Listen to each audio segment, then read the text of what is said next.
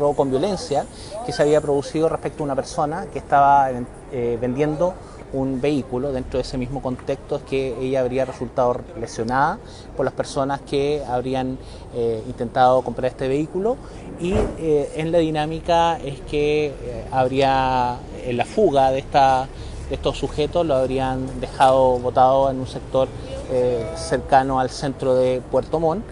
y tras ello se inicia una búsqueda por parte del personal policial quienes logran dar con ellos en el sector de Peyuco desde donde se inicia una persecución que finalmente termina eh, con una de las personas detenida en el sector de Caleta eh, Pichepeyuco y otra detenida acá frente al Mall Costanera.